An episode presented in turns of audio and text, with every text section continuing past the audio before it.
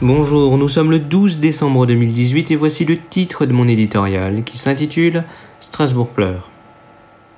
Après la violence sociale, c'est une triste nouvelle qui est venue de Strasbourg. Une fusillade s'est déroulée hier soir dans les rues de la capitale alsacienne. Selon les premières informations, l'homme serait fiché S, de quoi laisser présager des futures polémiques liées à l'insécurité et l'islamisme radical dans le pays. Les éléments de langage du Rassemblement national sont, on le sait déjà, parfaitement rodés. Un lourd bilan, deux morts et onze blessés. Si le ministre de l'Intérieur, Christophe Castaner, a précisé que l'auteur présumé était connu pour fait de droit commun, on aurait sans conteste préféré voir s'éclipser le mouvement des Gilets jaunes d'une autre manière. Lorsque Strasbourg est frappé au centre, ce n'est pas la France, mais l'Europe qui est touchée en plein cœur.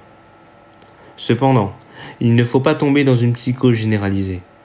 À quelques semaines de Noël, aucun acte terroriste ou criminel ne doit faire retomber toute une nation dans la peur et la xénophobie.